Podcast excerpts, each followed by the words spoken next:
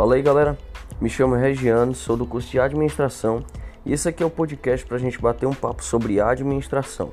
Para falar de administração, a gente tem que explicar um pouquinho do que é ela propriamente dita.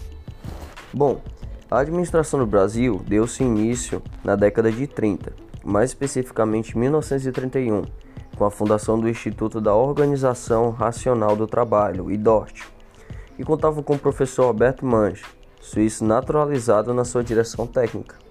Em meados do mesmo ano, o Departamento Administrativo do Serviço Público, até hoje conhecido pela sigla DASP, foi fundado pelo Dr. Luiz Simões Lopes. Por este órgão, foi criada a Escola de Serviço Público, que enviava técnicos de administração aos Estados Unidos para a realização de cursos de aperfeiçoamento com a defesa de tese. Os conhecimentos e as ações desenvolvidas por estes especialistas no seu retorno ao país fez deles pioneiros da administração no Brasil como profissão. Sentia a necessidade de se institucionalizar com urgência a profissão do administrador como forma de preservar o mercado de trabalho para os que já atuavam na administração pública e para os ingressos daquelas escolas, bem como defender a sociedade de pessoas inabilitadas e, na maioria das vezes, despreparadas. Mas institucionalizar uma profissão não era tarefa fácil e a estratégia adotada deveria consistir na fundação da ABTA, Associação Brasileira de Técnicos de Administração, em 19 de 11 de 1960, que tinha como símbolo o hexágono.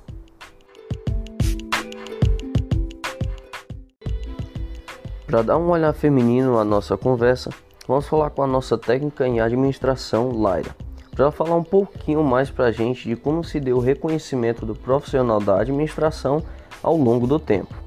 Fala aí, Laira. Olá, galera. Olá, Regiana. Então, a profissão do administrador só foi regulamentada no Brasil em 9 de setembro de 1965, por meio da Lei de número 4769. Além da regulamentação, a lei criou ainda o Sistema de Conselhos Federais Regionais de Administração, os CRAs. Entretanto, a ciência da administração é muito mais antiga, pois no século XIX, pensadores como Adam Smith e Frederick Wilson Taylor, por exemplo, já falava sobre alguns conceitos pertinentes à área como o controle, maximização dos recursos, racionalização, eficiência no trabalho e redução de desperdício. É uma longa história, não é?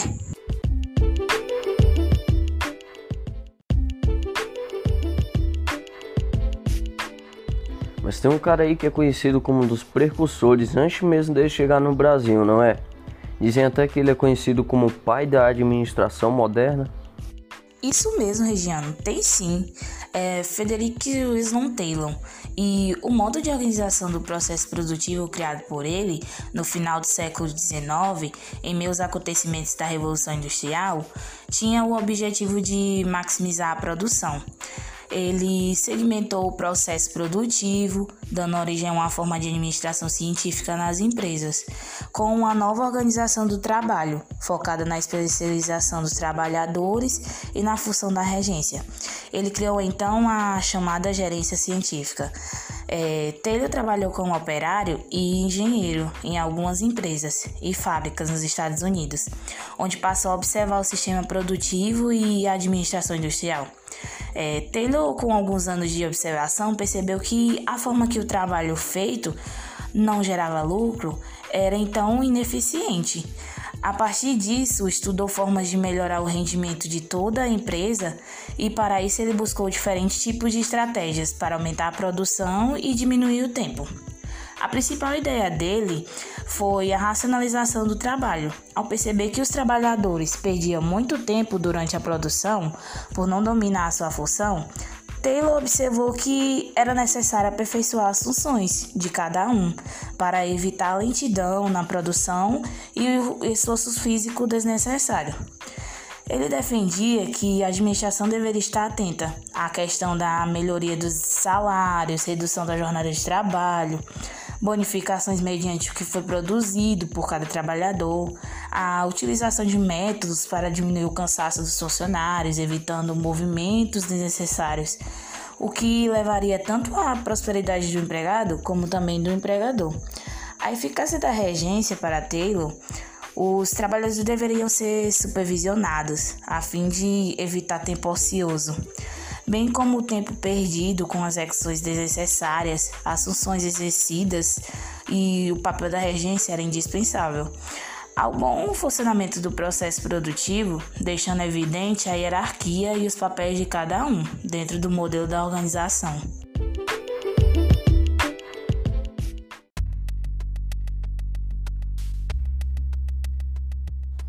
É, galera, ser administrador não é fácil, mas o profissional formado em administração de empresas tem como principal função planejar, organizar e gerenciar o uso dos recursos pessoais e financeiros de uma organização. O objetivo do administrador é elaborar estratégias para melhorar o desempenho da empresa, maximizar os lucros, evitar desperdícios e reduzir custos.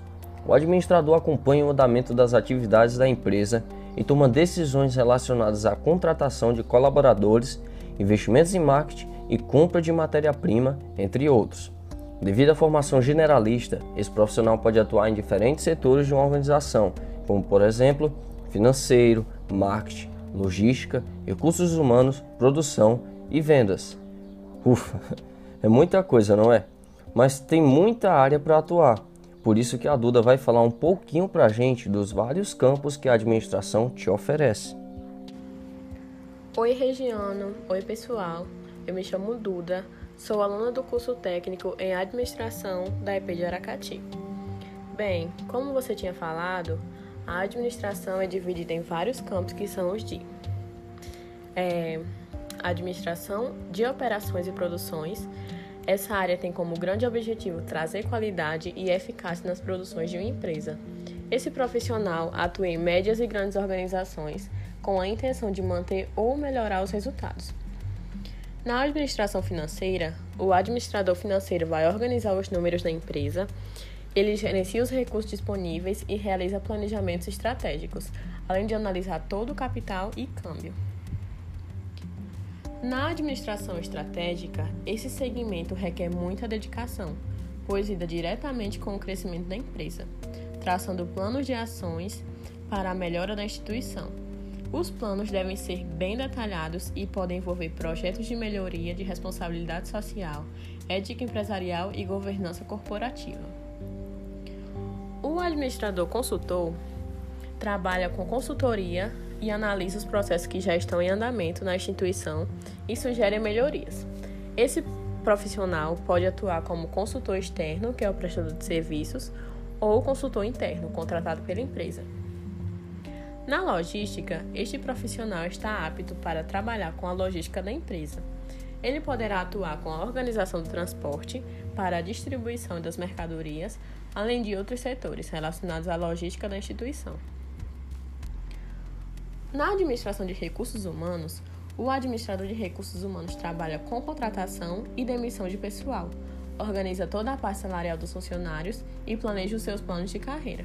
Na maioria das grandes instituições, esses profissionais são responsáveis por promover treinamentos e capacitações.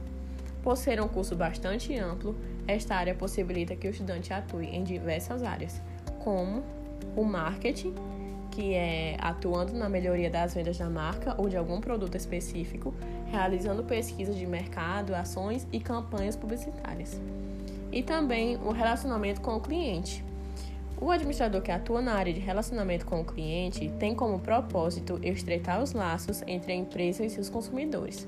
Para isso, ele promoverá ações, dará suporte total aos clientes, irá agendar visitas, entre outras funções.